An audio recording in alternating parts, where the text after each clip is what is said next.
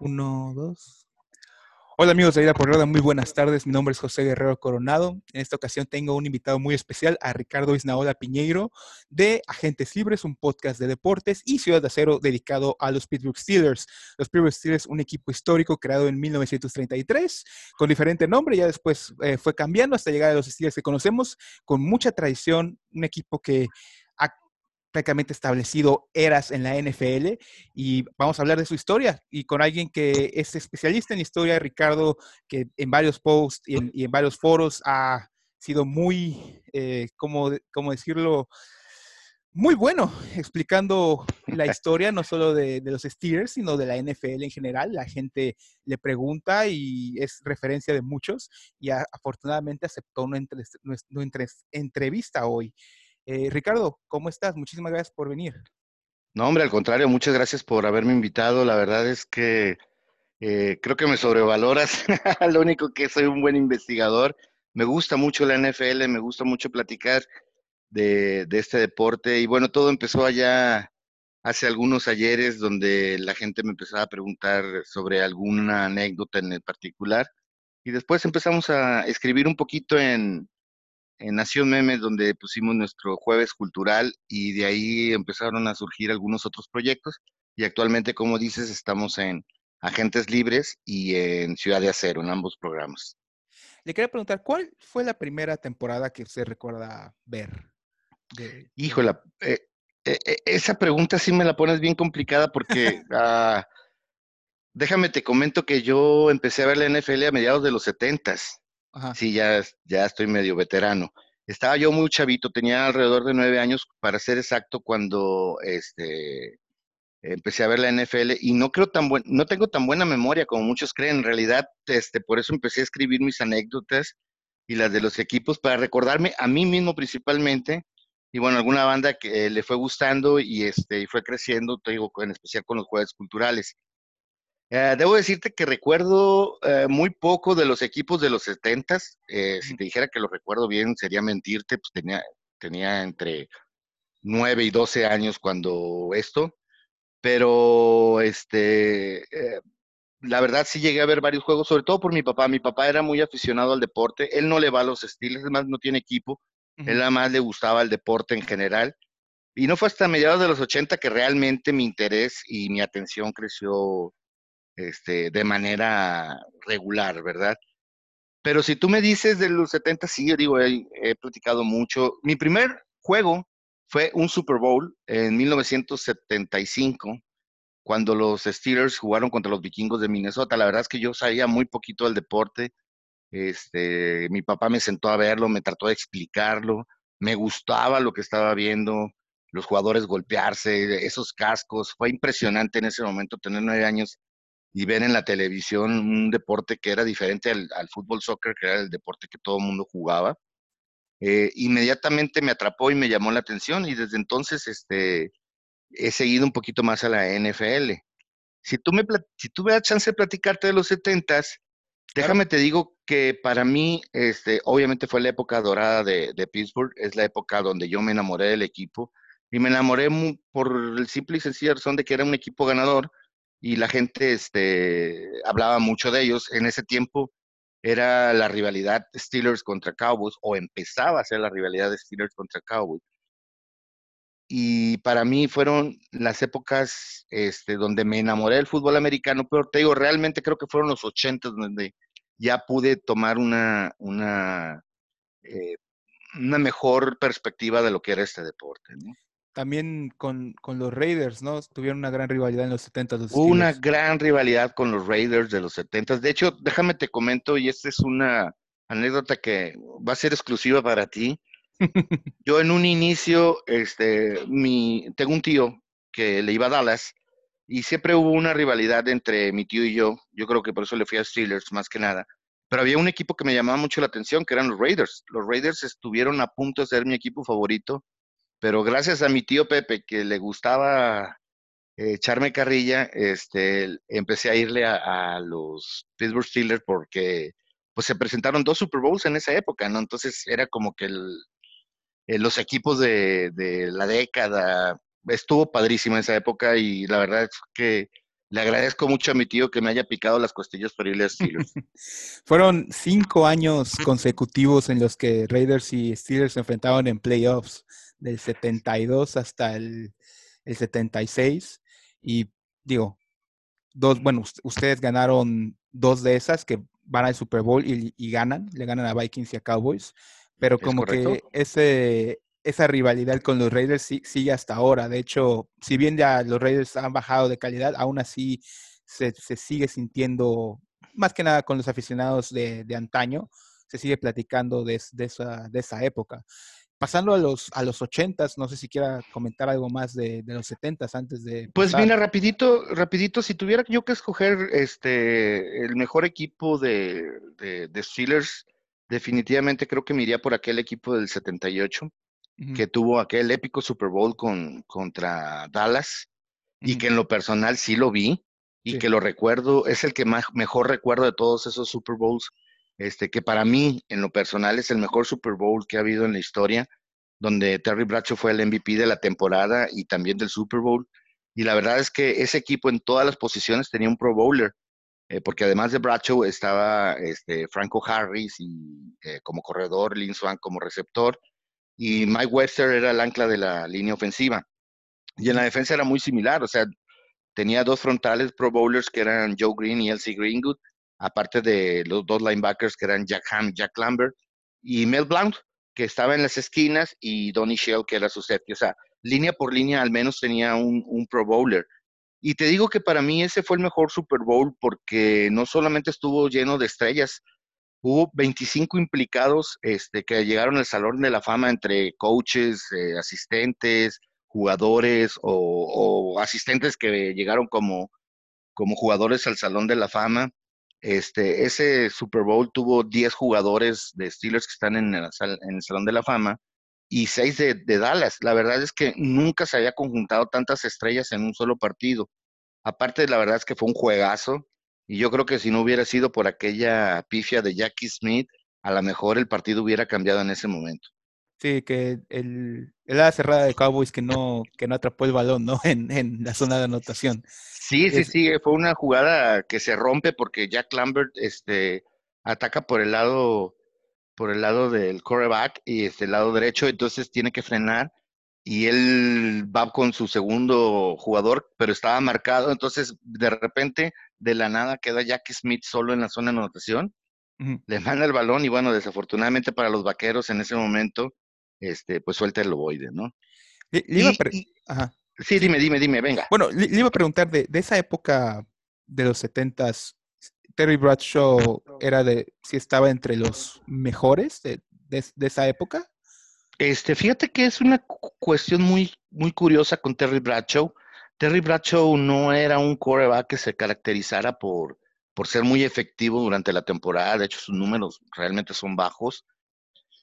Creo que lo que hizo grande a Terry Bradshaw fueron los playoffs, sobre todo los cuatro Super Bowls que jugó, en especial los, los últimos dos, donde ya era más maduro y tenía un cuerpo de receptores mucho más sólido. Este, no, no era, de hecho, para mí en lo personal, creo que Roger Staubach era mucho mejor quarterback que, que, Terry Bradshaw, pero Terry Bradshaw sabía lucir en, en, los juegos grandes, entonces creo que eso fue lo que lo hizo lo, eh, tan grande dentro de este deporte, ¿no?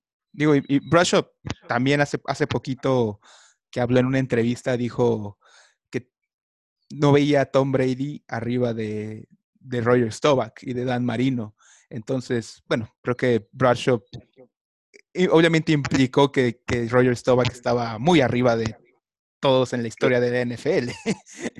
Eh, es que te voy a decir una cosa, o sea, la, mala suerte de Roger Staubach es que se enfrentó a los Steelers. Es algo como lo que lo que platicamos antes de cámaras, que la mala suerte de los Steelers es que tuvo a, los Patriotas. Entonces, este fue algo muy similar. Roger Staubach hubiera ganado dos Super Bowls más si no hubiera sido por culpa de los Steelers. Y la verdad es que para mí, tú lo veías jugar y era un tipo que se la partía, este, recuerdo este, que jugaba lesionado con una calidad impresionante. Que debutó a los 29 años. Y debutó viejón, debutó viejón, mi compadre. Este, y bueno, eh, la verdad, sinceramente, de esos 70 y de los años 70 hay mucho de qué hablar. Creo que es una historia muy rica. Este, recuerdo el 76, que eh, para mí es el segundo mejor equipo que, que, ha tenido los Steelers y no quedó campeón. Y no quedó campeón por culpa de los Raiders, este, precisamente. Este, ese equipo eh, empezó, curiosamente empezó mal porque empezó 1-4, porque Terry Bracho había estado lesionado pero regresa y Franco Harris y Rocky Blyer se convirtieron en la segunda pareja en correr más de mil yardas cada uno. Y la verdad es que la defensa, híjole, ajustó de manera impresionante y ganó los últimos nueve partidos. Y durante esos nueve partidos que ganó, tuvo cinco blanqueadas y solamente permitieron 28 puntos en, nueve partidos. La verdad fue impresionante. Eh, desafortunadamente llegaron a, a, la final de la conferencia sin sus dos corredores titulares, sin Rocky Blyer y sin Franco Harris, y ahí fue donde Raiders aprovechó y, bueno, nos dejó fuera de, la competencia por el, por el título, ¿no? Fíjese, es, eso que, dice se me hace muy importante porque muchas veces nada más vemos el resultado, más que nada viendo, viendo, siento que viendo la historia vemos el resultado, pero e, eso traer el, el dato extra, o sea, el por qué me, me, gusta mucho. O sea, ahorita que dice, sí, podemos ir nada más y buscar y ver, ah, perdieron contra los Raiders, pero perdieron contra los Raiders porque no, tienen, no, tuvieron a dos de sus corredores. Digo, pudieron haber ganado, o sea, pero es algo, es algo importante. ¿Se lesionaron o, qué pasó? Sí, se lesionaron en el partido anterior. Eh, si mal no recuerdo, creo que fue Houston. La verdad, ahorita no lo recuerdo también. Contra Colts, lo tengo aquí.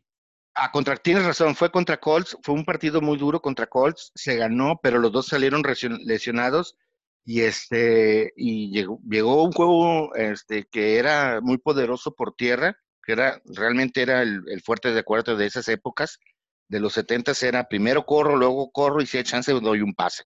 Entonces, eh, sin su poder ofensivo mayor, que era la, eh, la corrida, pues el equipo se volvió unidimensional y los Raiders que traían un perímetro de miedo, este, entre ellos Jack Tatum, por ejemplo, pues simple y sencillamente se dedicó a, ponerle muchos hombres fuera de la caja a, los Steelers y pues no, no, no se pudo definitivamente. Y, ganaron el Super Bowl, entonces perdieron contra el campeón, básicamente. Además, sí. nada, Más, nada más perdieron una vez en todo el año esos Raiders, entonces si era un equipo muy difícil de, de eh, derrotar. Eh, es que en serio, fueron dos, o sea, los tres mejores equipos de la época sin duda fueron, eh, y lo estoy nombrando en orden de que me acuerden, no que sean mejores, los Steelers, los Raiders y los Cowboys. Este, digo, por ahí estuvo Minnesota, que dio, que dio, sí, los Vikings que dieron este, también bastante pelea, pero creo que realmente la década se definió por esos tres equipos, por Raiders, por Steelers y por Cowboys. Y muy curiosamente esos tres equipos son de los que tienen más afición en México. Es que precisamente en los, en los 70 fue cuando vino el boom de la NFL. Es que de ahí vienes, es lo que, es lo que iba. Ajá, exactamente. O sea, el boom de la NFL no solo en México, de hecho en, en Estados Unidos mismo viene a raíz de los 70 cuando se se viene la famosa fusión entre la AFL y la NFL y creo yo que a raíz de ese 1970 la, la situación cambió radicalmente para el deporte. Anteriormente, inclusive el colegial era más visto que el, que el profesional, ¿no? Y después de, bueno, el último Super Bowl que ganan los Steelers es en el 79, en el 79 antes, antes obviamente de los 2000, de los 2000 para acá, que se lo ganaron a, a, los Rams. Y ya después de, ahí viene un, pequeño descenso, pero si nos puede contar algo. Pues ni tan pequeño.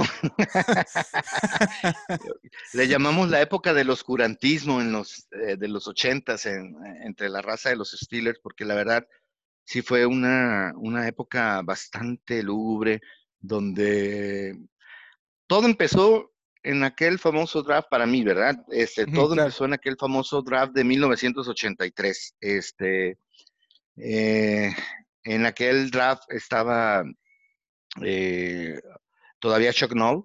Chuck Noll decide que iba a pasar sobre el mariscal de campo Dan Marino, que era uno de los consentidos de la afición por ser de la zona, y decide irse por Gabe Rivera. Gabe Rivera era un, un defensive tackle que tenía mucha, había muchas expectativas en, en, la cuestión de, de la contratación, decían que iba a ser el, el siguiente Joe Green y bueno, había altas expectativas. Desafortunadamente el muchacho empezó bien, no te digo que, empezó mal, pero tuvo un accidente que lo dejó este, postrado por el resto de su vida. Mm, este, y, desafortunadamente nunca pudo este, brillar en la NFL como se esperaba. Y teníamos a Terry Bracho todavía. Entonces, eh, fue, fue, la, fue la temporada que se retira Terry Bracho. Entonces, sí, en ese momento nos quedamos sin Terry Bradshaw y sin Dan Marino. Y desde ahí vino, híjole, no sé, vino la crisis total. Este, si no oyes a los mariscales de campo que hubo en ese tiempo, como Cliff Stout, como Mark Malone, como Bobby Brister, pues, yo creo que nada más algunos estilos los recordamos por lo malos que eran, pero realmente nada hicieron en la NFL hasta que más adelante pues ya llegó este Neil O'Donnell, pero en los 80 sí, la verdad, fueron un, poco complicados en, la vida de los Steelers. Tuvieron, bueno, en la época de los 80 nada más tuvieron dos victorias de playoffs. Ah, digo, tristemente no, no se pueden comparar a los cuatro Super Bowls que hubo en la, en la década pasada. Pero quería preguntarle, del 79, el último año que gana el Super Bowl, antes de, como ya dije, la, la época, las épocas oscuras, eh, ¿cómo, ese equipo seguía siendo tan dominante o, cómo era? Fíjate que, bueno, este, en el, te repito que para mí el mejor fue el del 78, pero obviamente el 79 tenía todavía básicamente a todo el equipo. Entonces sí fue un, fue un equipo todavía que dominaba a la NFL. De hecho, dominó a los Rams en el, en el Super Bowl. Y yo creo que todavía Pittsburgh pudo haber ganado un, año más el Super Bowl, pero tuvieron mucha mala suerte con las lesiones y bueno, se retiraron algunas piezas importantes. Entonces, ese fue el 79, sí, fue el último año de dominancia de los Steelers por muchas razones, ¿no? en especial porque todavía traía el equipo completo, porque tenían prácticamente eh, todos los jugadores que, que, venían de ganar eh, dos Super Bowls seguidos. Entonces, este, sí, para mí el 79 todavía era dominante. Ya no tanto como el 78, ya se notaba un declive en algunas de las líneas, pero seguía siendo un equipo bastante sólido. Claro. Y bueno, pasa ese año y menciona lo de, viene el 80, el 81 no van a playoff, en el 82 lo sacan en la primera ronda, 83 nos comenta eso, lo sacan igual de, del primer juego de playoff, que curiosamente contra los Raiders. En el 84 van al campeonato de conferencia contra los Dolphins, contra Dan Marino, si no, si no me, equivoco. Es correcto, el segundo año de Dan Marino. que, bueno, que era, eh, nos metió así como que la estaca en el corazón y la, clavó más duro porque fue como una especie de, vendetta particular de, Dan Marino por no haberlo seleccionado. Yo estoy seguro que si hubiéramos seleccionado a Dan Marino, con el equipo que todavía traíamos a la defensa y con las contrataciones después que se hicieron de corredores y todo esto, hubiéramos tenido uno, tal vez dos títulos más y Dan Marino también los hubiera tenido, que es algo de que lo, lo que el pobre Dan nunca pudo. Y, que como también el dato curioso que dice, que Dan Marino, bueno, es de Pensilvania, entonces lógicamente pues, muy probablemente le fue a los Steelers, no sé si lo llegó a confesar que le iba a los Steelers. Fíjate que yo en una ocasión eh, sí lo platicó, no sé si lo platicó él o alguien me lo platicó, realmente ahorita no, no lo recuerdo, pero sí, sí comentó que él era eh, aficionado de, los Steelers.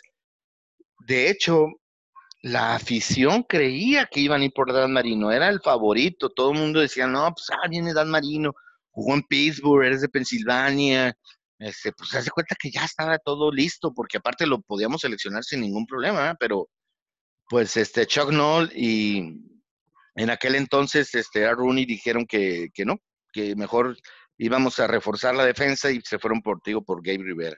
Otro dato, otro dato curioso es que Joe Montana también es de Pensilvania, cerca de Pittsburgh.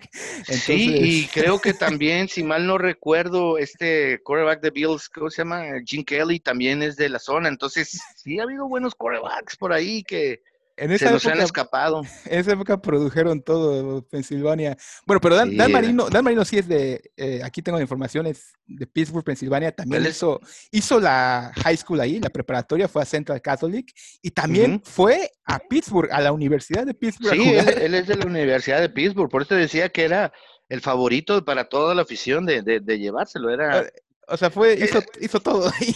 y dijo, aquí estoy, seleccionenme. Y de repente dijo Chuck Noll, no, mejor vamos por un defensa.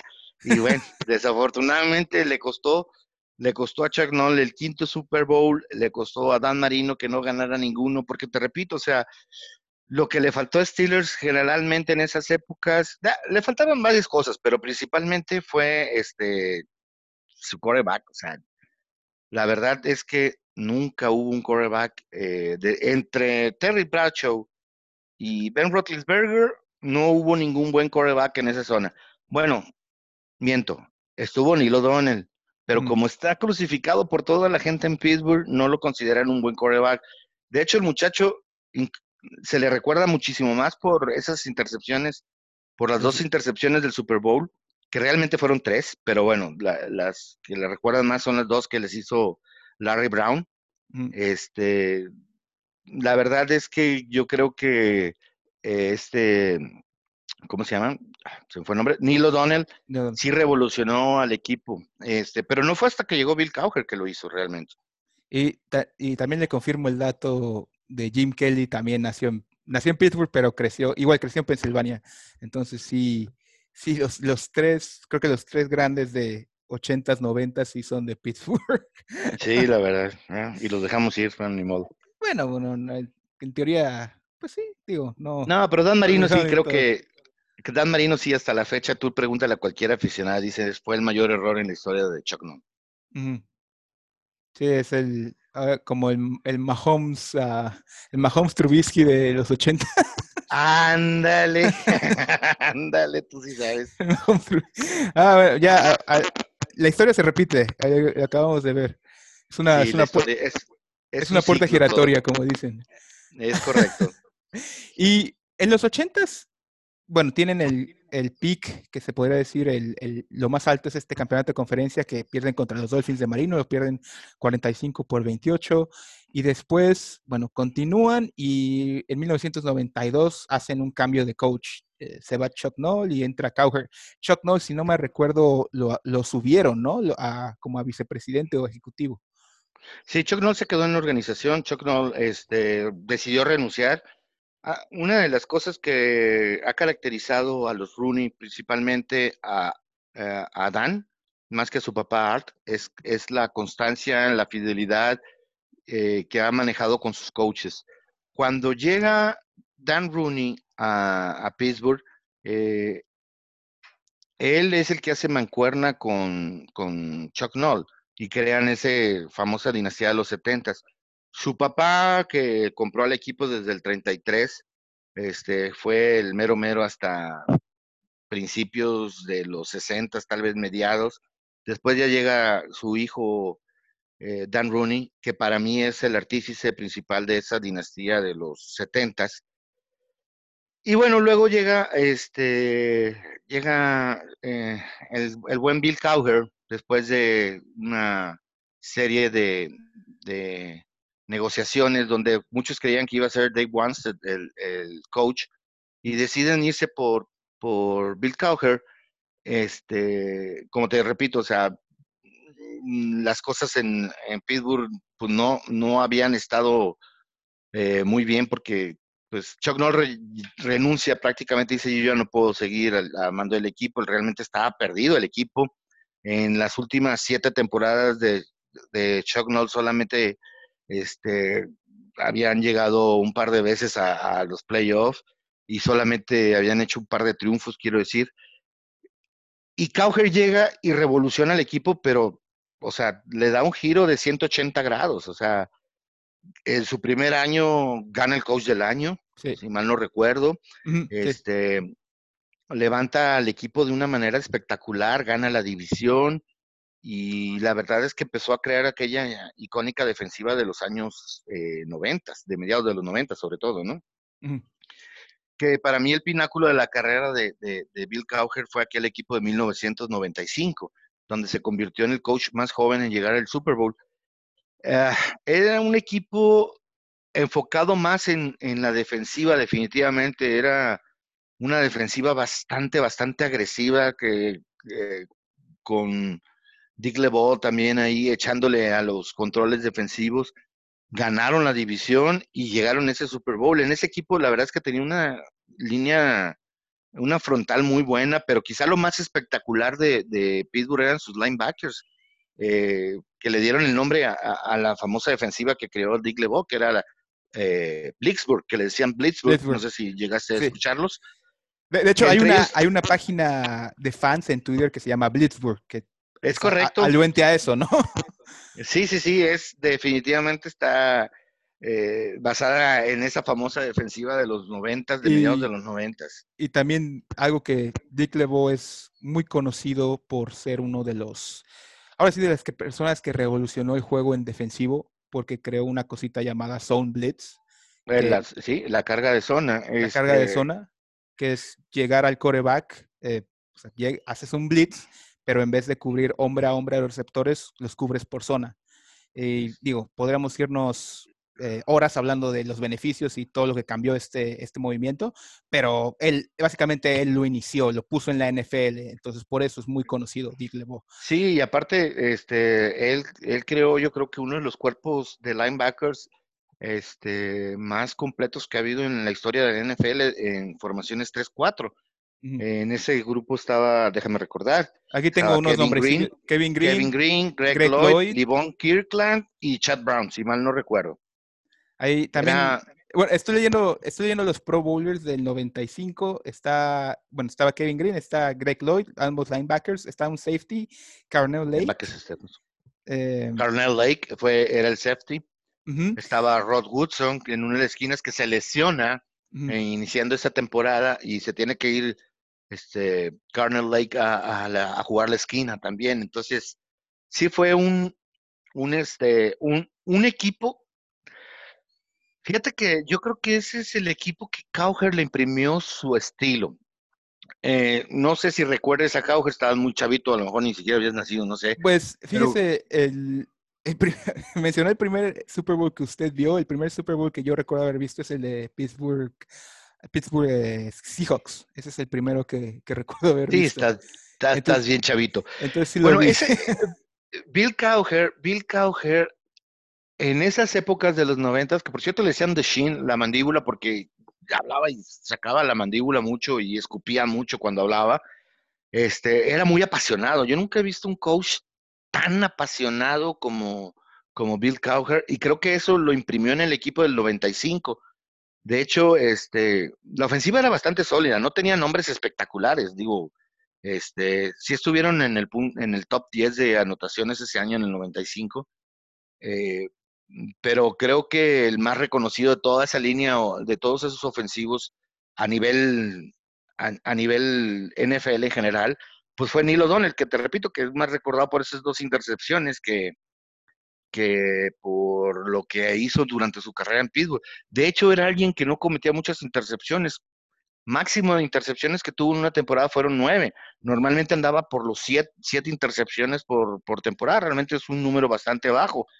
Pero desafortunadamente, pues cometió tres en el, en el peor momento, ¿no? Y bueno, después de esa, después de ese Super Bowl creo que lo cortan, ¿no? Si no me recuerdo. Pues lo tuvieron que, porque la verdad es que ya era insostenible la situación, sobre todo con la afición. Este, la verdad es que su Super Bowl lo recuerdo todavía. ¿El de Cowboys? El, de Cowboys, ese Super Bowl 30, este, porque, mira, para empezar, Pittsburgh llegó como el, eh, la víctima clara de un equipo que venía ganando todo, que tenía tan, yo creo que es una de las mejores, mejores equipos que ha tenido los Cowboys en su historia, guardando respeto a toda la gente de los 70, yo creo que en los 90 eh, fue un equipo mucho más sólido, este, el equipo iba a perder, o sea, estaba, estaba destinado a perder Pittsburgh. De hecho, en, a, al tercer cuarto, si mal no recuerdo, por ahí iban 20 a, 20 a 7. Este, y luego anota un gol de campo Steelers, se ponen 20, 20 a 10, si mal no recuerdo. Y luego saca de la chistera una patada corta a Bill Cowher que nadie esperaba. Y anota Steelers y el juego de repente gira. Gira. Volvió, este, se volvió espectacular. Eh, parecía que Steelers iba a, remontar. La verdad, yo estaba muy emocionado en ese tiempo. Empezaba a andar con mi hoy esposa. Y este, cuando llegó el balde de agua fría de las dos intercepciones de Larry Brown, ah, pero bueno. Después ya se fue Neil O'Donnell, como tú bien dices, de Steelers, y otra vez a sufrir con los corebacks. Llegó, déjame acordarme, Mike Thompson, si mal no recuerdo, mm. y contrataron a Cordell Stewart, pero Cordell era entonces el famoso slash, el jugaba de, receptor, corredor, regresador de patadas, este, y quarterback, entonces... Eh, era el Tyson realmente, de los 90. algo, algo, así, ándale. Y bueno, este, parecía que íbamos a regresar a esos 20 años de oscurantismo, ¿no? Hasta que llegó el eh, Jerome Bettis y el equipo volvió a cambiar. Eh, se volvió otra vez sólido a la ofensiva. Sin embargo, faltaba ese, ese engranaje que era el coreback que nos llevara al título, ¿no?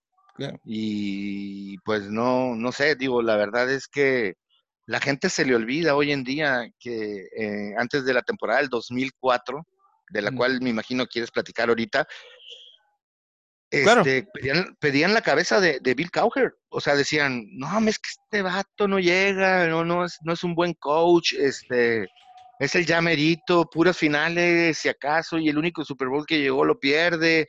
No, la verdad es que todo el mundo quería la cabeza de Bill Cowher. Entonces llega ese glorioso 2004 y nuestras estrellas se empiezan a alinear.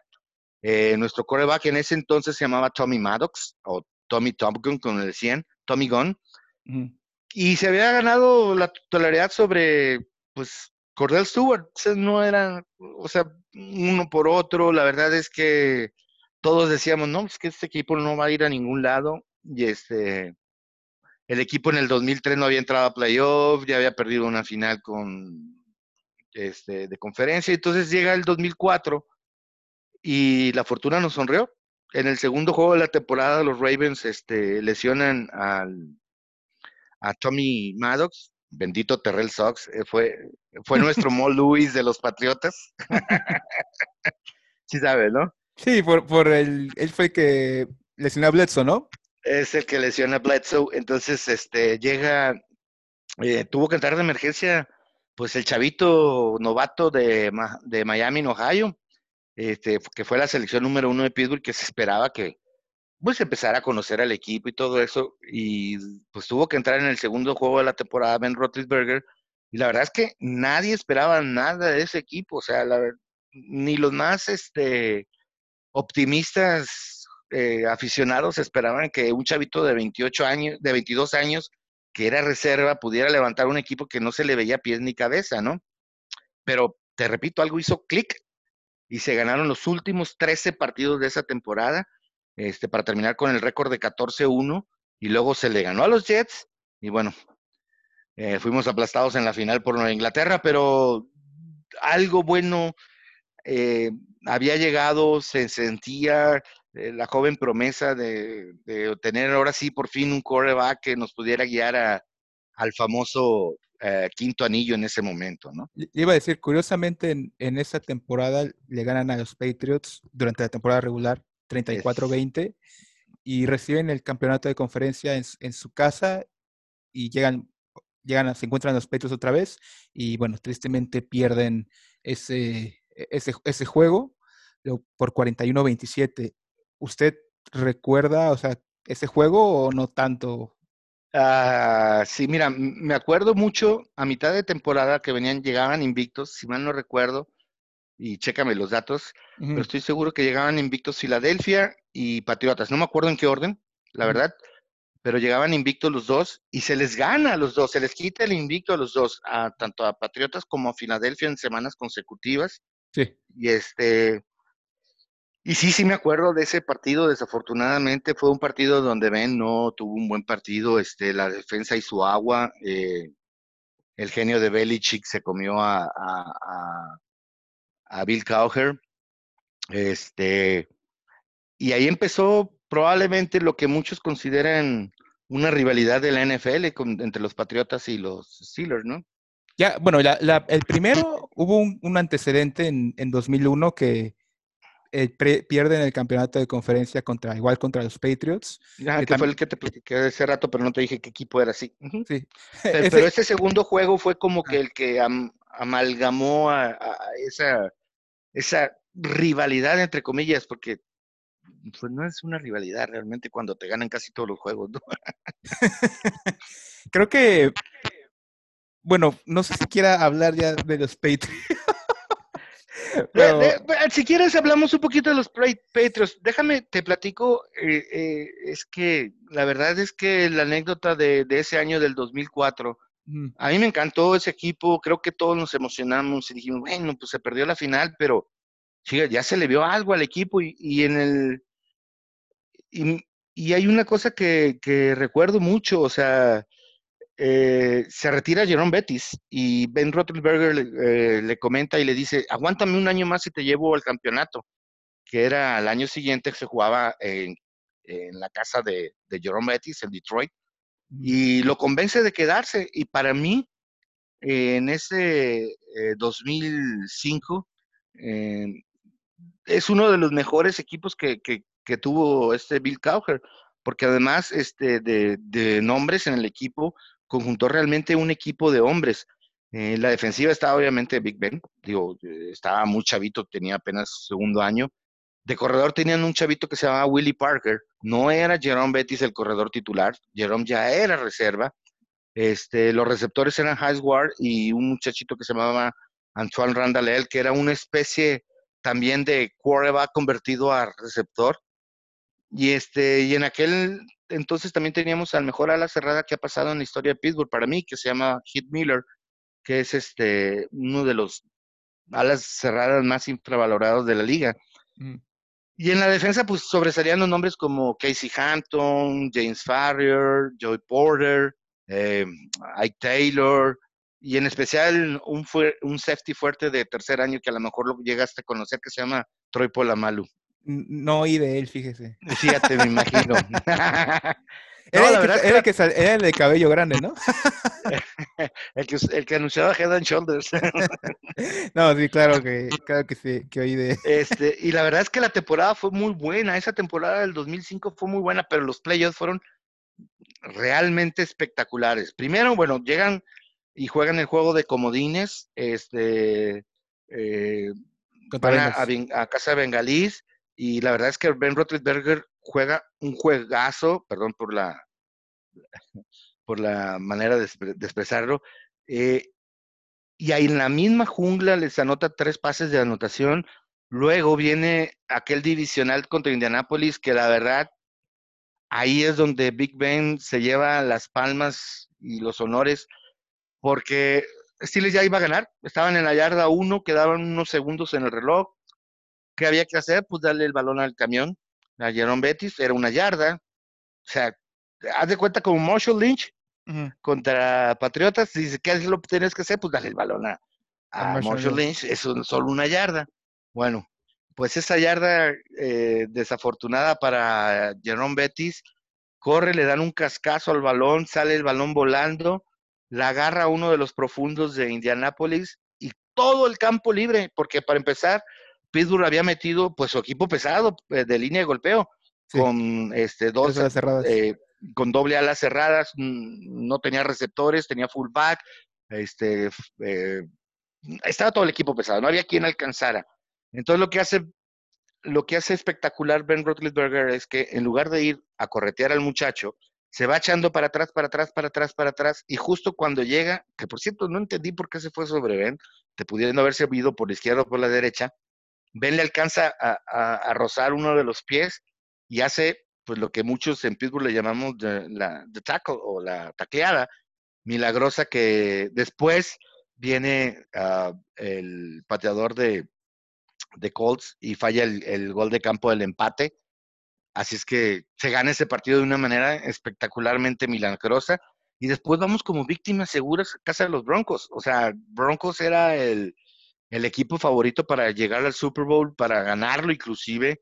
Y teníamos que ir al Mile High, este, donde este, pues la altura, el equipo y todo, pues, llegamos nuevamente como, como eh, equipo víctima y bueno, eh, se le gana. Yo, Big Ben dio un gran juego en esa final de conferencia y, este, y la defensa paró en seco a, a, los Broncos y por eso es que se llegó a ese, a ese segundo Super Bowl en la época de Cowher, ¿no?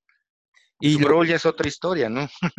ya lo, lo, gana contra Seahawks. En, es correcto. recuerdo, alguien le dio un bombazo a, Heinz Ward. De ese, de, ese, de ese me acuerdo mucho de ese pase Heinz Ward.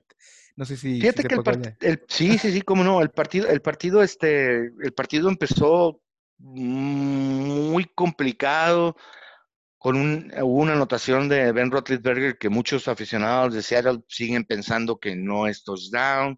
Este, creo que hubo muchos errores arbitrales para los dos lados, pero un poquito más cargados a favor de Steelers, por lo que muchos dicen que fue un robo ese Super Bowl, pero realmente no fue un robo, o sea, este, Seattle no hizo nada en todo el partido tampoco.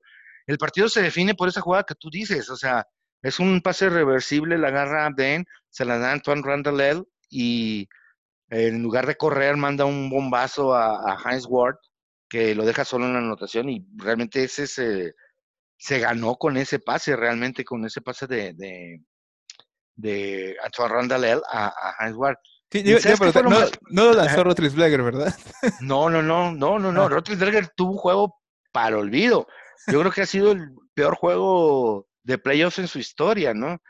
Este, pero ¿sabes qué fue lo más padre de ese, de ese juego? Digo, independientemente de que se ganó como se haya ganado, y de hecho, eh, eh, está en uno de mis eh, top 20 de, de Super Bowl más aburridos o malos en la historia.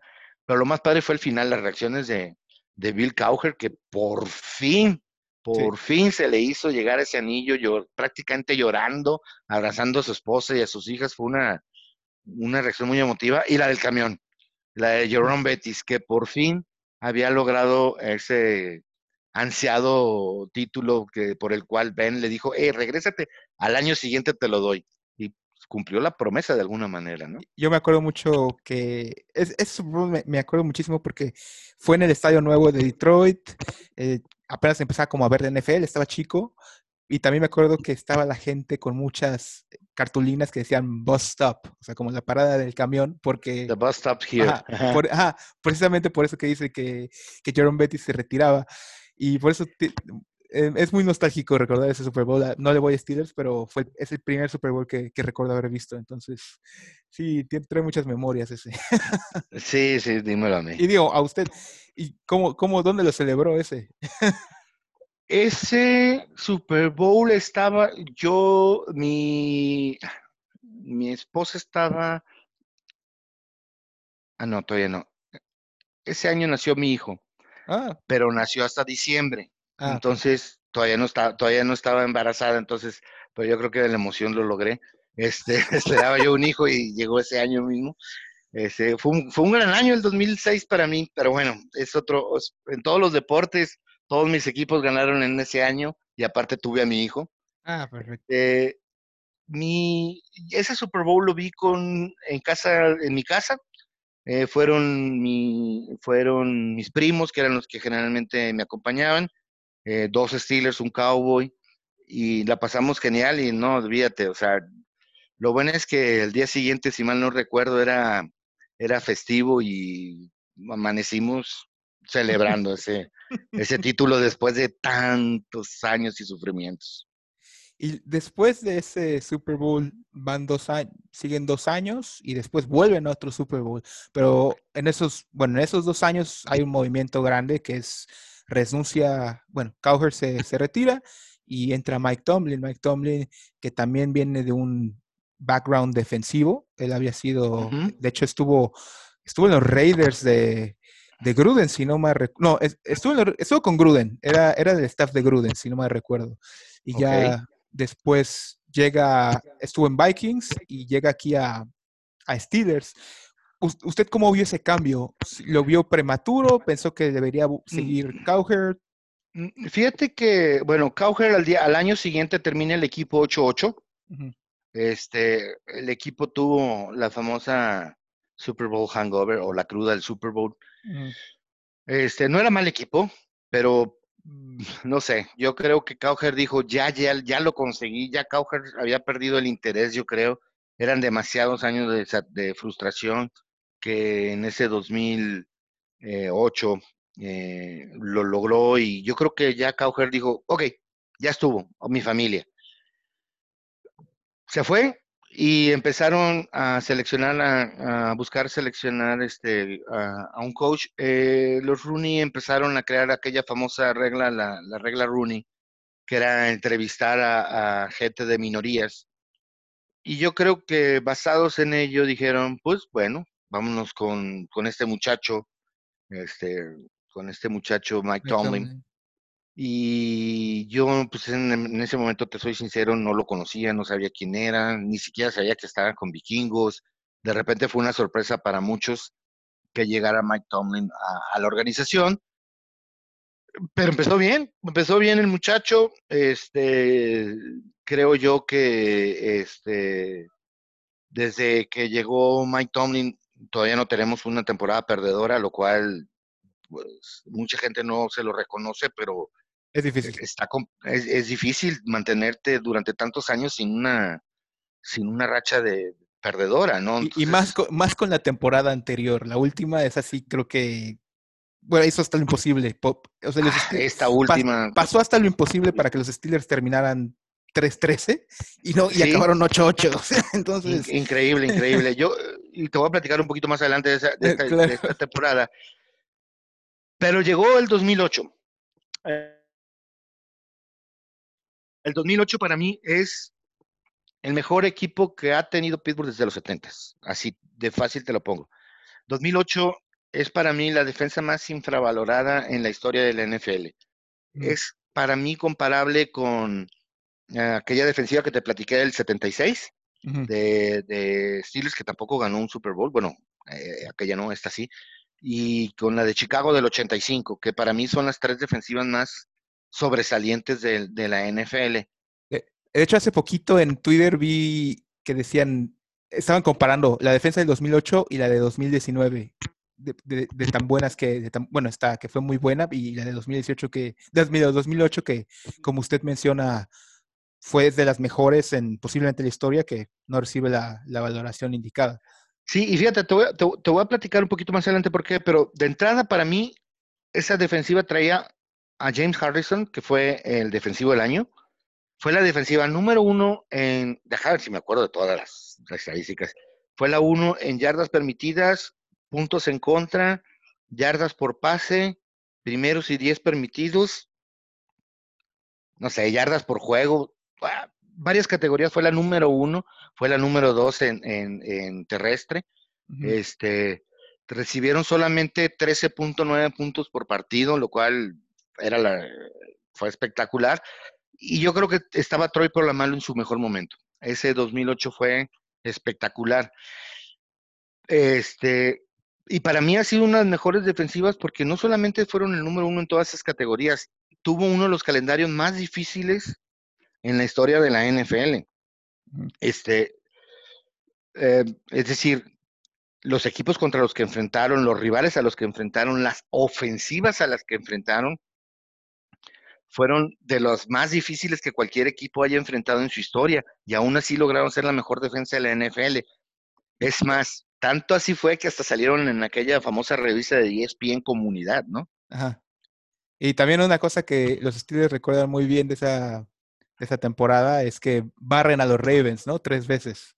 Bueno, sí, este fue como la cerecita del pastel, ¿no? Para todo, Eso dicen que fue casi tan celebrado como el Super Bowl, barrer a los Ravens tres veces. Sí, cuando, cuando nos han barrido ellos, nos los cantan todo, toda la temporada siguiente y, lo mismo, pues cuando nosotros lo hicimos en ese famoso 2008. Y fíjate que ahorita qué bueno que mencionas a los Ravens porque eh, se considera la defensiva del 2000 de los Ravens como una de las mejores defensivas este, de la historia. Y la verdad es que sí fue una defensiva tremenda, o sea, una defensiva llena de nombres y hombres que línea por línea traía de lo mejor en la historia del NFL. Pero te repito, Steelers tuvo un calendario más difícil. Los, um, aquí tengo el dato, ese sí lo, apunté por aquí. Eh, aquí está. Los Steelers ganaron 133, eh, los oponentes de los Steelers, perdón, ganaron 133 juegos más que los, que los oponentes de los Ravens en el 2000. Eh, los, perdóname, discúlpame, va de nuevo. Los, los oponentes de los Steelers ganaron 133 juegos, que fueron 33 juegos más que los que se enfrentaron los Ravens. Es decir, eh, tuvieron, tuvieron un, equipos con mayores marcas ganadoras que la que tuvo Ravens. Eh, el promedio de ganados de los equipos de Steelers andaba en el 8.31, mientras que el de Ravens andaba en el 6.81. Es decir, los, el equipo de Steelers enfrentó a equipos que ganaban en promedio 8 o más juegos y los Ravens menos de siete juegos por partido. Mm. Los Ravens se enfrentaron a ocho ofensivas ranqueadas en el 24 o peor. Y los Steelers solamente enfrentaron a cuatro, es decir, la mitad.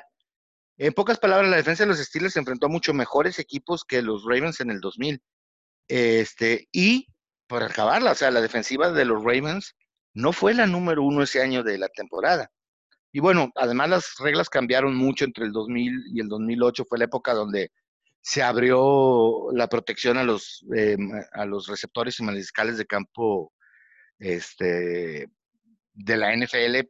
Entonces era más difícil eh, cubrir eh, a, las ofensivas actuales, es mucho más difícil que lo que se hacía hace 20 años, ¿no? Claro. Entonces, este, yo creo que, yo creo que por eso es que te digo que es la defensa más infravalorada en la historia, ¿no? Y perdón por, por la emoción de esto. No, no, no. Qué bueno que dice con emoción. También eh, tenían a, bueno, en, la ofensiva tenían lógicamente a, a Vegas, a Antonio Holmes, tenían a Bruce Arians, si no me recuerdo, ¿verdad? Este, sí, sí, si mal no recuerdo, era, asistente, era, Bruce Arians. Eh, sí, es correcto. Y este, y bueno, eh, como tú bien dices, ese año se llegó, se tuvo la cerecita del pastel que se le ganó a los Ravens. Este, en las tres ocasiones, incluyendo aquella final de conferencia donde parecía que los Ravens iban a regresar y, y Troy Polamalu le intercepta el pase a, a, Joe Flaco y lo regresa hasta la zona de anotación en una de las jugadas más espectaculares que, recuerdo y emotivas, por, digo, por obvias razones eh, en favor de nosotros, ¿no? Este, terminaron con 12-4, realmente no fue el mejor récord que ha tenido Steelers en su historia, pero de veras que tuvieron un calendario perrísimo. Y luego vinieron, pues le ganaron a, a, los Chargers en el divisional y como dijimos a los Ravens en, el, en la final de conferencia. Y, este, y la verdad es que se enfrentaron a Arizona en uno de los Super Bowls más memorables de la historia. No sé si lo recuerdas. Ese, lo recuerdo, sí. Recuerdo poco, o sea, sí recuerdo haberlo visto lógicamente recuerdo la recepción de, de Holmes, de, pase de Rotrisberger, la, prácticamente imposible, la intercepción de Harrison que la devuelve desde la yarda 1. ¿Qué más? Eh, pues sí, mira, básicamente, básicamente, exacto, sí o no. La verdad es que eh, digo, estuvieron al borde de regreso los Cardinals, ¿no? Si no me No, estuvo, estuvo, estuvo impresionante, porque, bueno, primero, efectivamente, primero, este, se pone arriba Steelers y luego justo cuando estaban a punto de anotar los, este, los Cardinals, uh, quedando segundos para darle la vuelta al partido, este, la jugada se vuelve de 14 puntos porque le quitas 7 a los Cardinals y te agregas 7 con aquella intercepción de 100 yardas de, de Harrison que llega pidiendo oxígeno a, la otra zona. Y, este, y luego viene efectivamente un regreso bien furioso de, de, Cardinals en el tercer y cuarto cuarto sobre todo, con Kurt Warner y Larry Fitzgerald, que tuvo un juegazo, ¿no? Más, hasta Polamalu, recuerdo una acción que le dijo, no, ya no lo alcancé. O sea, juegazo de, de, Larry Fitzgerald.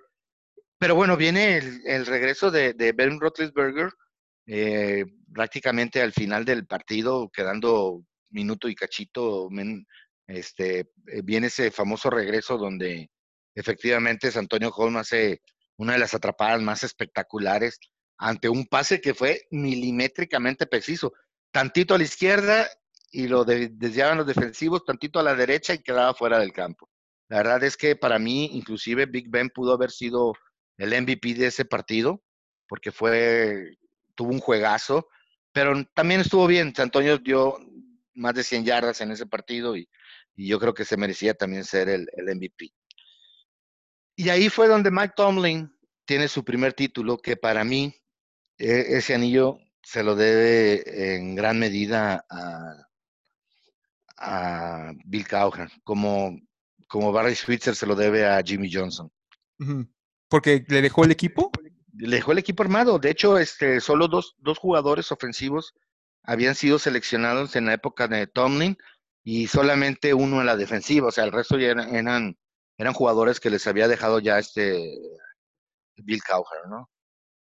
Y por eso, por todo lo anterior que te platiqué, es mi este, equipo favorito hasta el 2008 en los últimos 40 años de Steelers.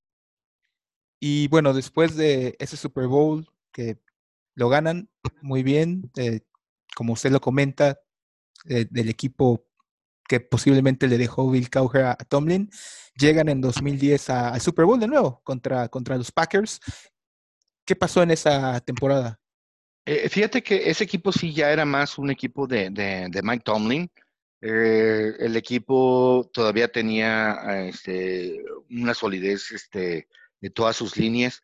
Eh, yo estaba seguro que había la oportunidad de ganar ese séptimo anillo, pero se dieron dos factores para mí por el cual no, no se ganó el anillo. El primero fue que se lesiona el centro Marcus Ponzi, y este y, y, era el centro titular y el ancla de la ofensiva. Había tenido una temporada excelente, estaba demostrando que iba a ser un All Pro.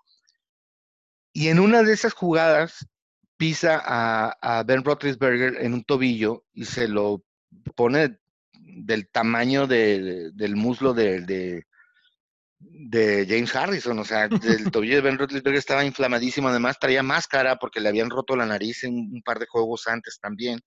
Entonces sí, llegó lesionado Ben y llegamos en el centro titular y la verdad es que aún así eh, el juego estuvo bastante parejo y en el alambre hubo un momento que se sintió que se podía, pero bueno, desafortunadamente no, no, no se pudo, ¿verdad? Eh, Aaron, Rodgers Ajá, no, Aaron Rodgers tuvo un buen juego. En ese tiempo, digo, no, no, no llegaba, era como el inicio de Aaron Rodgers, creo que tenía tres años de titular, pero usted ya lo, o sea, cuando fue el Super Bowl, usted recuerda ya los estudios o a la prensa diciendo en general, hey, Aaron Rodgers puede llegar a ser o es de los mejores corebacks del NFL. Fíjate que no, no recuerdo, no recuerdo tanto eso. Recuerdo que se hablaba maravillas de, de la temporada de Aaron Rodgers y de, Mike McCarthy, por cierto, su nuevo head coach.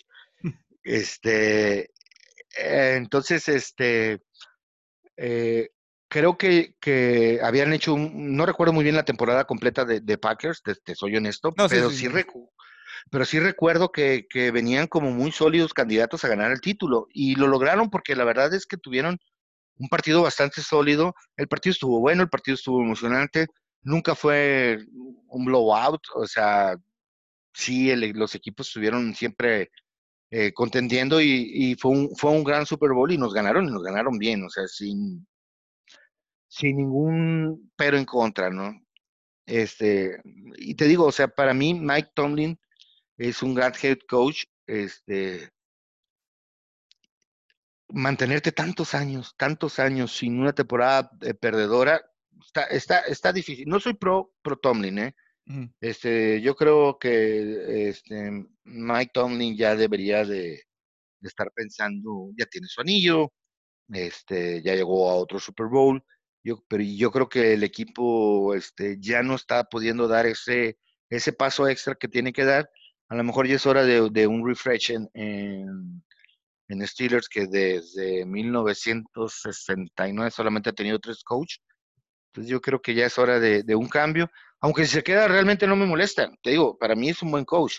Y creo Ah. que lo demostró la temporada pasada, como tú bien lo dijiste, ¿no? Yo creo que es un buen coach, pero hay algo, si hay una cosa que creo que le debieron de despedir, creo que ya no importa tanto, realmente ya no importa tanto, pero si hay una cosa que sí creo que le debieron de haber corrido fue por no poder ganar a los Patriots. O sea, yo, yo creo que ese sí es su, su piedra en el zapato. Sí, no, no poder ganarle a los este, Patriots. O sea, hubo partidos que de verdad no vi a los Steelers ni competir.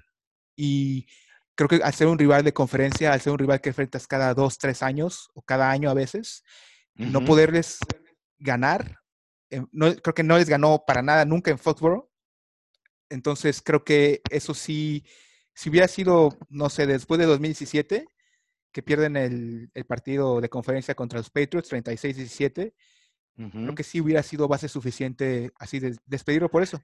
No puedes ganar a los Eh, eh, Patriots. A ver, ¿de qué me sirve? O sea, ¿cómo puedes decir que tu equipo va a ir al Super Bowl si cuando te, si te encuentras a los Patriots en divisional o en, o en, o en campeonato de conferencia, no les puedes competir? No Estoy, estoy de acuerdo contigo. Es, ah, yo creo que ha sido el némesis de este Belichick de Bill Cowher y nunca le ha podido ganar. Este, digo, sí se le han ganado un par de ocasiones, pero este mm, no nos tienen tomada la o nos tenían tomada la medida, ¿verdad? A lo mejor viendo que ahora ya no está Tom Brady y que la dinastía Patriots se empieza a, Digo, ya, ya no, ya- por eso digo que ya no importa tanto porque ahora es como quién le gana a Chiefs y a Ravens. Esa sería la, la Eh, otra. pues fíjate que te, voy a platicar, este, yo creo que definitivamente es el, el equipo a ganar son los Chiefs. Ah, los Ravens tuvieron un gran año. Yo ese tipo de quarterbacks, eh, correlones, les tengo mis reservas. Yo tengo que esperar unas dos, tres temporadas para verlo. Este, Titanes demostró que se puede detener a, a, a- a Lamar Jackson. Entonces, es, es cuestión de que le hallen el modo a, a Lamar. A Mahomes no se lo puedes hallar. Es un crack, ese muchacho. No hay, este, no hay manera de ganarle a, a, a Chiefs eh, presionando a, a Mahomes, que tiene movilidad, que tiene brazo, que tiene accuracy, ¿cómo se llama? Este, que ¿A puede poner los Hill? pases donde, ajá, a Tyreek Hill, o sea, tiene, tiene un equipazo además, eh, de los dos lados del, del, del balón, entonces, sí, yo creo que definitivamente los Chiefs son el equipo a vencer y creo que Mahomes va, va a regresar por un otro MVP mínimo. Sí, digo, ahora en estos momentos como que la gente está diciendo, no, que los Chiefs son la nueva dinastía, que quién les va a ganar y bla, bla, bla. Y creo que no- se nos olvida algo muy Eh, importante. A ver, Brett Favre nada más ganó un Super Bowl. Peyton. Manning- Peyton Manning- antes de la superdefensa de Denver, nada más ganó un Super Bowl. Sí, Jim Aaron Rodgers. Aaron Rodgers nada más ganó un Super Bowl. Kelly no ganó ninguno. Entonces, a ver, hay, hay que, hay que tener mesura. O sea, los, los playoffs por algo se inventaron, para hacer, para hacer la temporada, para darle sorpresas a la temporada. Porque Yo, yo, yo estoy de acuerdo contigo, mi querido Pepe. O sea, no estoy diciendo que suele- sean malos. O sea, estoy no, no, no, no, no, para nada, para nada. Eh, Yo creo que ahorita, hoy en día es el mejor equipo del NFL. Sí. Dinastía, híjola, no Yo- sé, hermano. Tienes creo que, que- demostrármelo. Yo creo que los Ravens son mejores como equipo completo. Porque Bueno. los Ravens se me hace que tienen mejores equipos especiales y mejor defensiva. Tuvieron un juego Sí. malo en playoffs y, por, y lo acabo de decir, por eso se inventaron los playoffs, para crear sorpresa, para, para quitar esa- crear expectativas. Tuvieron un mal juego en playoffs, pero para mí son un equipo más redondo los Ravens que, que Chiefs. Redondo. Mira qué interesante. Pues es, es, es, es, una aseveración bastante interesante y creo que, pues No- No desafortunadamente. podemos decir esta tem- que, bueno, yo creo que no podemos decir que los Chiefs tienen mejor equipos especiales que los Ravens. No, no, no, en eso sí estoy de acuerdo contigo. Defensiva, digo, vi- De- ¿viste la offseason de Ravens? O sea, les toca, la primera ronda les guardaron el mejor linebacker. Nadie lo tomó. Patrick sé, Quinn, o sea, lo tiene Seahawks y Seahawks dice, ah, somos Seahawks, vamos a ir por este tipo que nadie conoce, pero que para nosotros es una estrella que se llama Jordan Brooks, que es bueno, pero no, no estaba para nada rankeado en el, en el primer, este, de primera ronda. Lo toman y Ravens recibe el mejor inside linebacker de todo el draft hasta el pick, creo que 28, 27, no, no, no. No, no, O sea, yo recuerdo que este, los Raiders, todo el mundo decía, voy a agarrar un receptor, ahorita se va a ir por el linebacker, y bueno. En fin, este, pues bueno, es una aseveración bastante interesante. Yo sigo pensando que eh, eh, los Ravens es un gran equipo y eh, desafortunadamente sabemos que las estrellas colegiales son un bummer bust, o sea, pueden ser la neta del planeta o, no. Eso solamente la historia lo va a comentar. Creo yo que los eh, Ravens es el equipo a vencer en el norte de la americana, sin duda. Claro. Pero creo que se pueden tener las herramientas. Tenemos una defensa, hermano, que yo no la veía desde hace muchos años. De hecho, en varios lugares la arranquean como la número uno. No lo digo yo. Este, tenemos una ofensiva regular que sin Ben Roethlisberger logró ocho triunfos. Ahora, la gran pregunta de Steelers es, ¿cómo regresa Ben? Esa es la gran pregunta. Y, lo que le, quiero comentar algo sobre eso. Lo que me molesta es que en estos momentos en la temporada de Steelers depende de esa gran pregunta y no vi a la front office buscando una alternativa.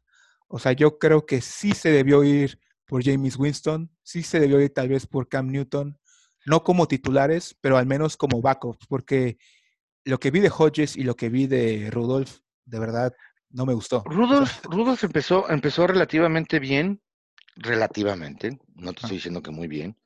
Este, pero las lesiones, las conmociones y los cascazos me lo dejaron, me lo dejaron medio, medio loco.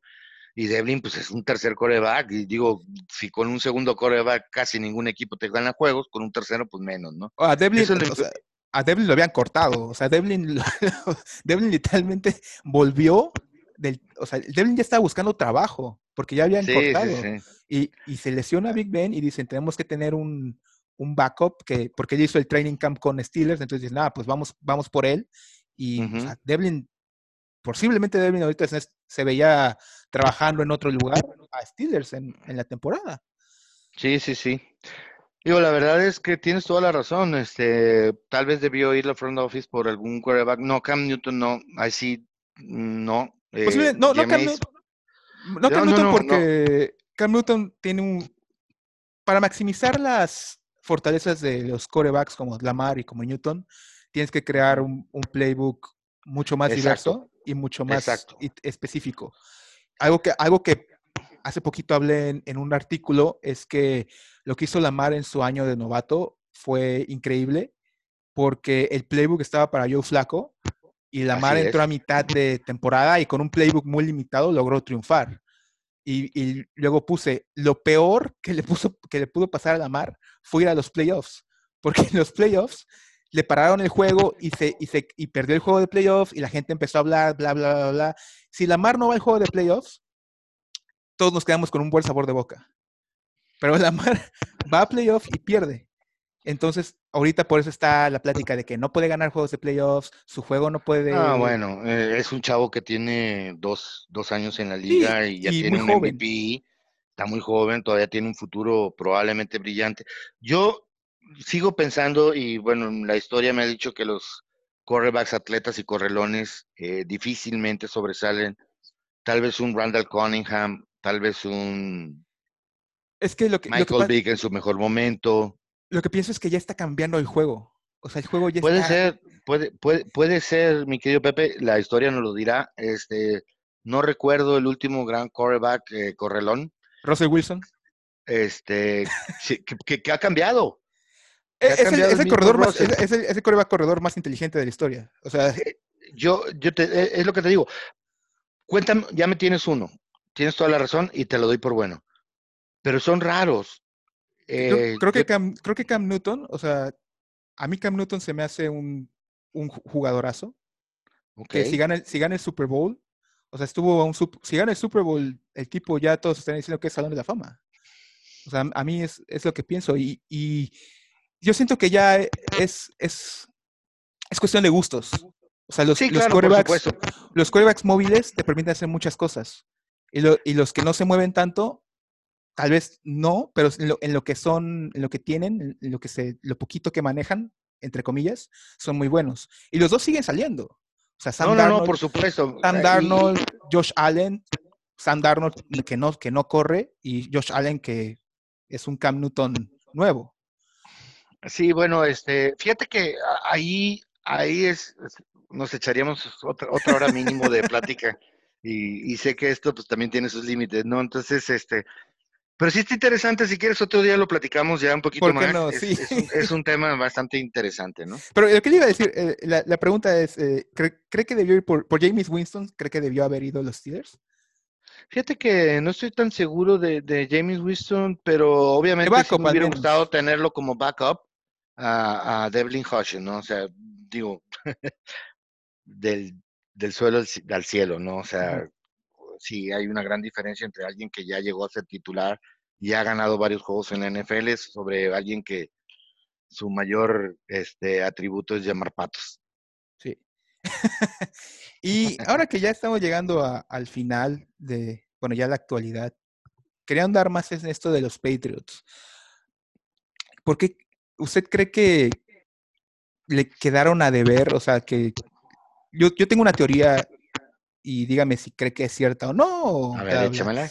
Yo creo que los Steelers, o sea, los Patriots les los quebraron mentalmente.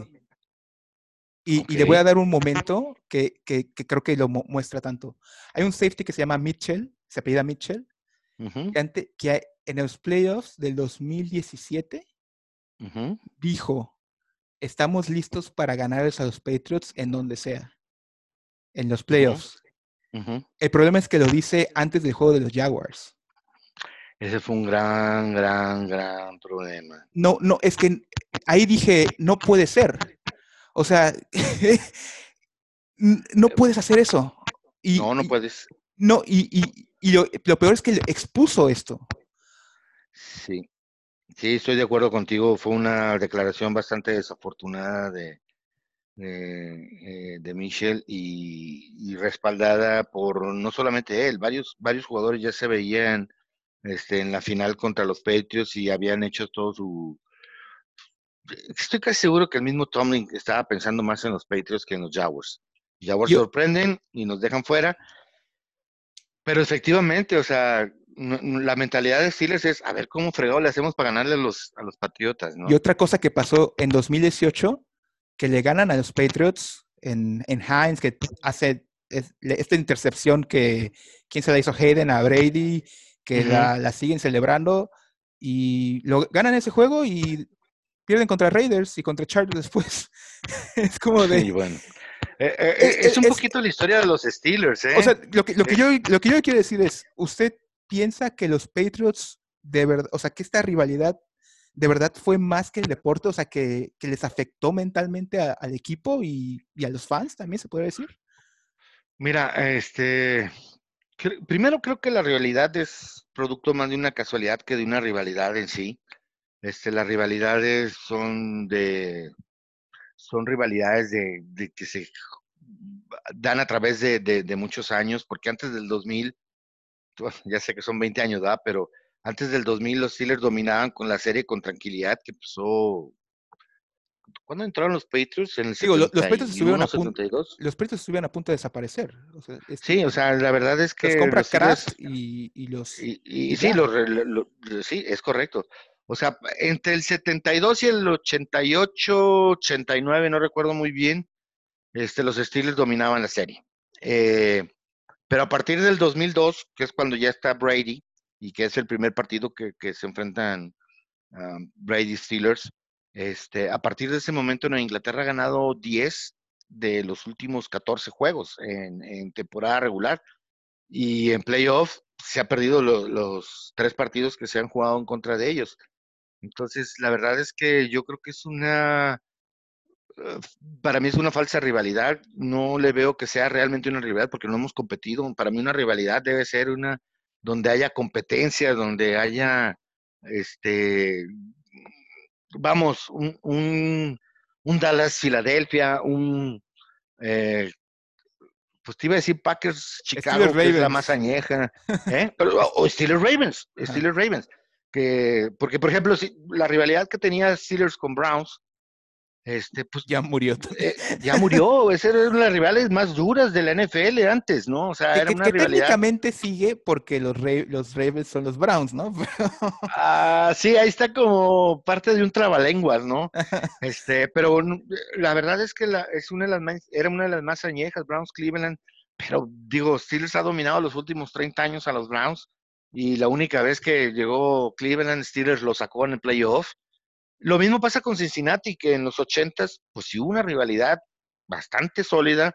Los eh, bengalíes llegaron dos veces al Super Bowl y hubo un choque bastante fuerte entre Steelers y, los bengalíes, pero te voy a ser sincero, esta rivalidad inclusive hoy en día ni siquiera me gusta. Es una rivalidad que se ha forjado a través de, y no nomás de, bengalíes, de, de, ambos equipos, de, golpearse, de lesionarse, no es una rivalidad de respeto, es una rivalidad como violenta y en mal plan, ¿sí me explico? Pues eh, por ejemplo, como Borfick que, le golpea a Antonio Brown, ¿no? Eso, eso iba a decir, que lo que más se recuerda es el golpe de Borfick a Brown y el, el y la venganza de, de, Palmer. Ah, y también el de Kimo Von Holfen, o la venganza el año siguiente de, de Juju Smith, ah, que le pega a, a Burfict y lo deja sembrado, pero mal plan, o sea, le pegó a la mala este Juju, que es un buen tipo, es un buen muchacho, pero pues es que todo el mundo odiaba a, a, a Creo que no nomás en Steelers. Creo que ya está libre, de hecho. sí, y creo que, de hecho, te tengo una teoría conspiracional. Creo que Burfict fue el que dañó a Antonio Brown. Ah, es lo que dicen, eh, sí. Este, y, y, sí, creo que es este. Antonio Brown cambió, cambió radicalmente de, de, de para acá. Eh, digo, es, receptor y es diva, era, pero cambió, o sea, radicalmente del golpe para acá. Y la rivalidad, por ejemplo, entre Ravens y Steelers, para mí, ahorita, hoy en día, es la, la mejor rivalidad de la NFL. O sea, se juega con muchísima pasión. Ambos equipos este, han combinado para ganar 14 de los últimos 18 títulos de la AFC eh, Norte, este, que van 8 para Steelers y 6 para, para Ravens. La serie va muy cerrada, va 25-23 eh, a favor de Steelers, o sea, son, son dos juegos de diferencia.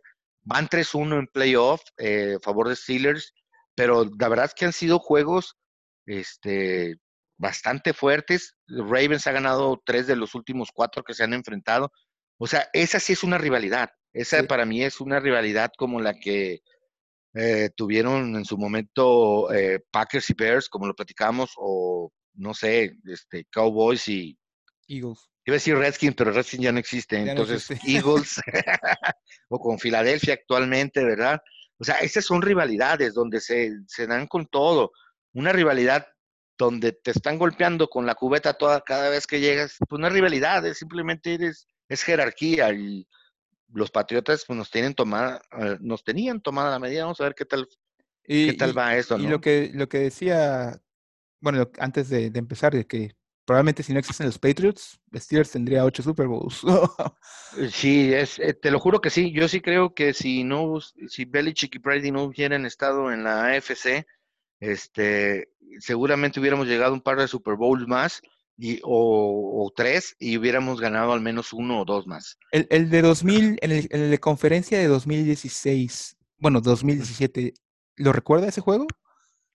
A ver, es el de... El, último campeón de conferencia entre Patriots y Steelers. Ah, pues no, si, si, mal no recuerdo es aquel que nos gana en 36-17. 36-17, sí, sí, es un juego que nuevamente te repito, o sea, Patriotas nos pasa por encima. O sea, no, es que cualquier juego de playoff, yo veo el, eh, veo el calendario y digo, a Patriotas, ah, ok, pone la tachita y a ver cuántos vamos a ganar de los demás. O sea, ya, ya, ya, ya esta risa da cuando nos tocó tres años consecutivos jugar contra ellos, ¿no? Digo, se le ganó uno, pero sí está, está complicado. Digo, y, y este año, el primer juego que, bueno, Big Ben ya venía lesionado, de hecho, hace poco hablan de que esa lesión del codo, o sea, ya tenía dolor en el codo Desde, desde hace dos, tres años ya tenía ese dolor. Ya en esta temporada como que viene la ruptura, ¿no? pero, pero bueno, en, ese, en ese juego también se vieron muy mal en, el primer juego de 2019 y lo peor es que como que fue el primero y... es que, ¿sabes que Pittsburgh cambió sobre todo a la defensiva, a raíz de la contratación de Minka Fitzpatrick. Claro. Para mí, Steelers el año pasado fue antes y después de Minka Fitzpatrick a la defensiva, porque a la ofensiva no hicimos nada. Sí. Pero a la defensiva fue un antes y después. El equipo encontró la pieza perfecta que les hacía falta y la verdad es que nos salió barato esa primera selección colegial pagada por ellos. Después de ver lo de que pagaron por Jamal Adams fue... Ah, no, bueno. y ahora más, salió regalado mi compadre. no, y lo, más curioso es que fue un traspaso AFC-AFC, que en teoría lo debía ser más caro, ¿no? y, aparte otra de las cosas, o sea, lo, lo contratamos con contrato de novato todavía. Sí. Yamal no. Yamal el año que entra ya les va a pedir las perlas de la Virgen. Dicen que sí, que retrasó el, eh, la, negociación de contrato con Seahawks para, para un año más. Es Pero, bueno, ya de, para cerrar esta, esta entrevista que la verdad me encantó y ojalá durara cinco horas, un poquito de la, de la actualidad de Steelers. ¿Cómo los ve para 2020? Ya mencionó esta gran pregunta que que a mí, se me hace una enorme pregunta que no debería ser de que el equipo depende de cómo regrese Big Ben, pero cómo ve a los demás, a, los demás sectores. Ok, bueno, eh, el 2019 fue una probadita que los, de, de, lo que nos espera para esta temporada. Sin Big Ben, adiós, se acabó. No tenemos temporada, no hay quien dirija al equipo. Tenemos un, tenemos dos corredores, este, eh, decentes, no espectaculares, no élite como los tuvimos con Livión.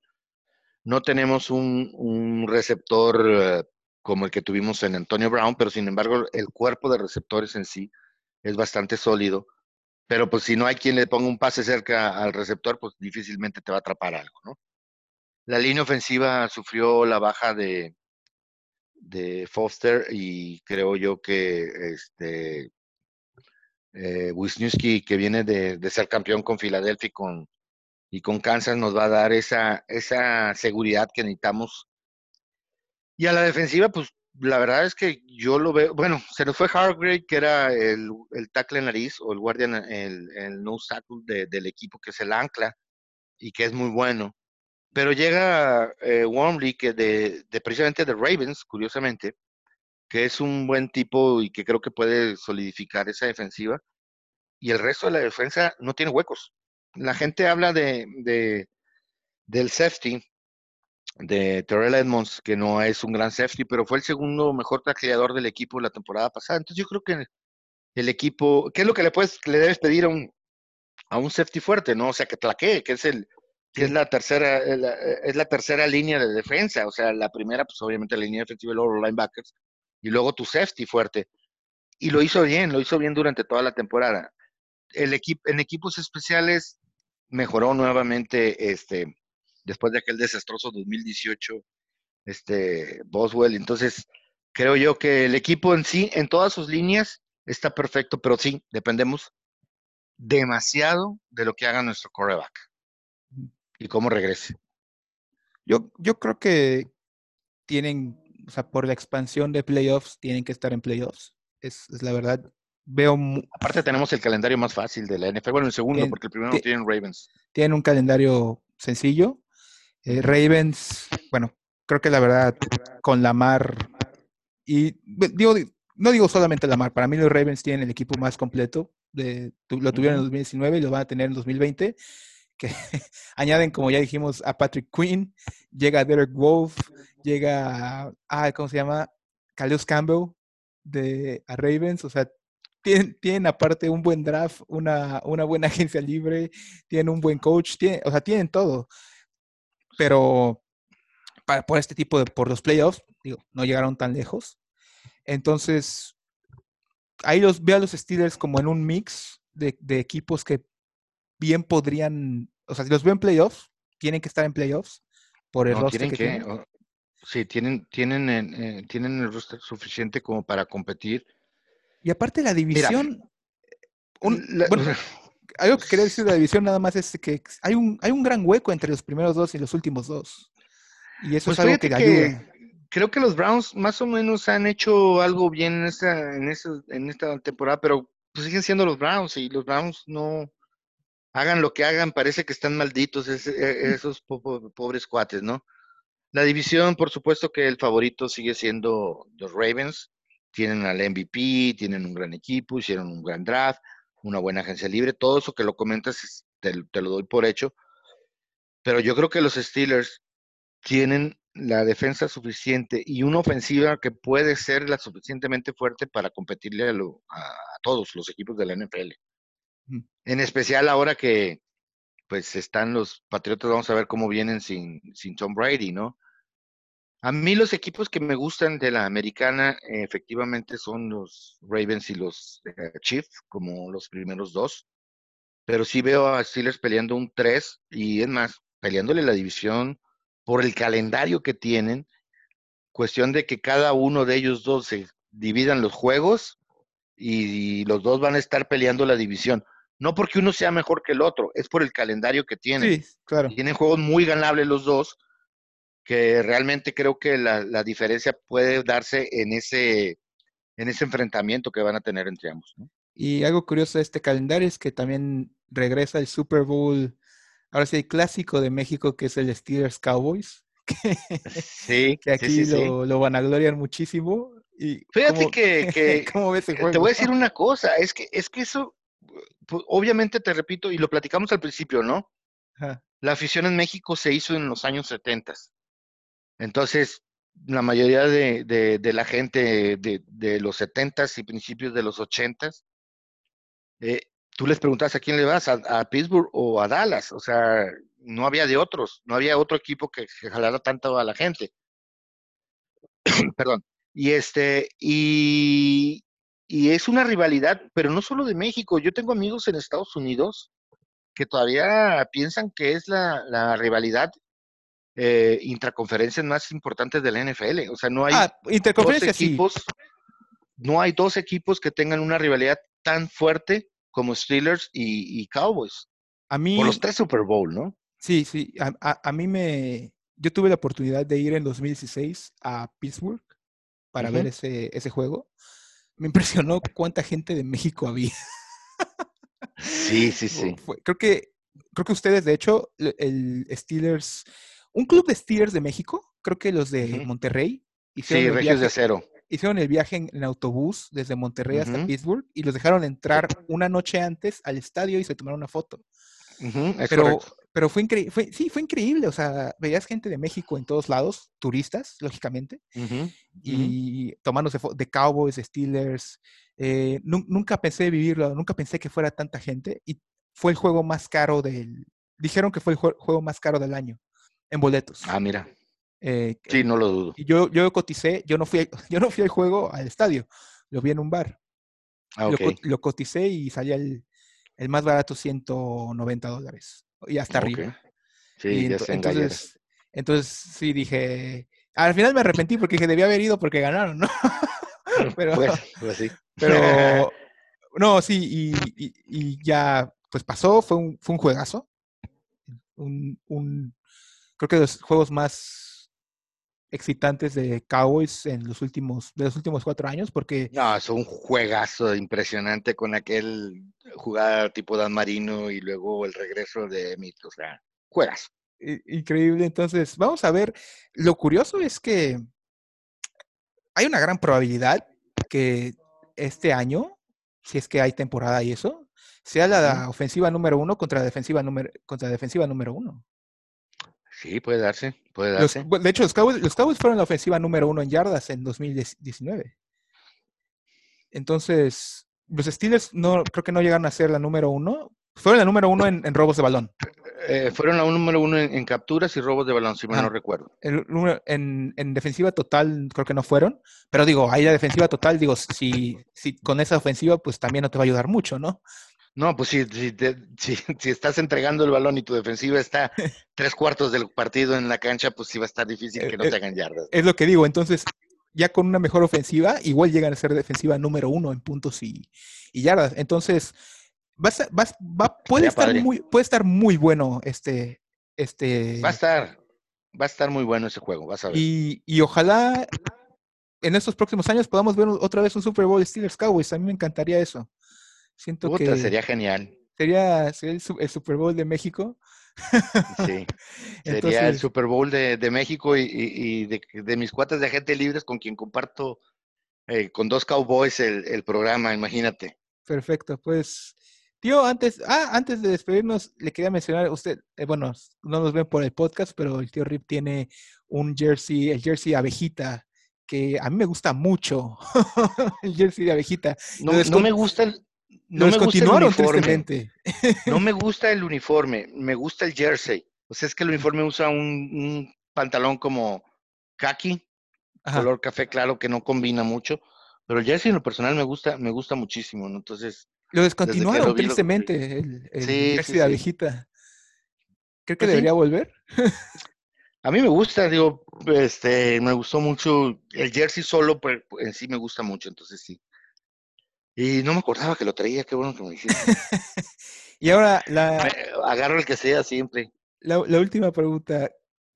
Usted le tiene que comprar un jersey para los próximos 10 años. No tiene, no en, Rotlisberger no es opción. ¿Cuál, ¿Cuál compra? ¿Minka Fitzpatrick?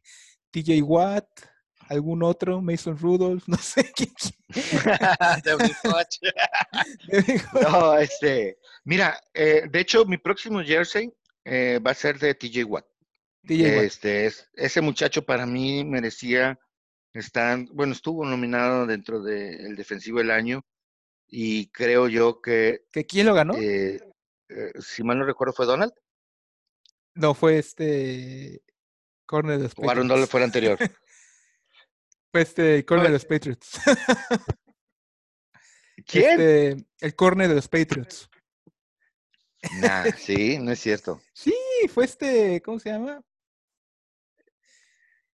bueno, no sé. Te, te, te, creo porque mi memoria a corto plazo es más mala que la de largo plazo. En, en fin, este, eh, para mí es hoy en día uno de los mejores jugadores defensivos en la NFL. Te lo juro, y, no es porque sea Steeler, eh, creo que está a nivel de su hermano. Eh, está a punto de lograr cosas increíbles en la NFL y las va a lograr, estoy seguro, ojalá y las lesiones se lo permitan. Este, definitivamente para mí va a ser nuestro siguiente ídolo a la, defensiva, el, el buen TJ Watt. Sí, sí concuerdo.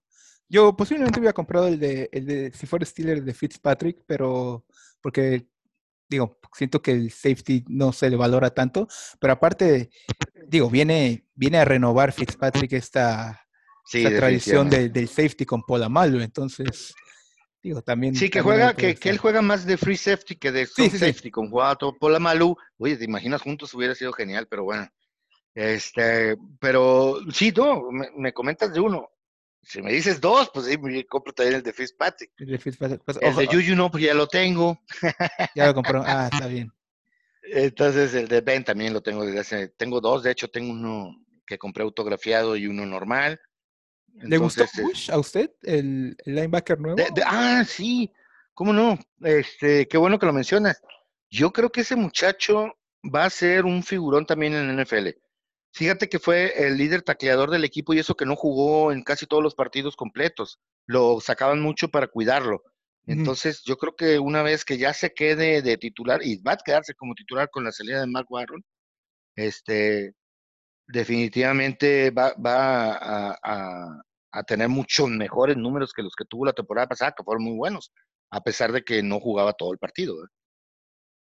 Pues Tío Rip, muchísimas gracias por, por venir. La verdad, me encantó la plática.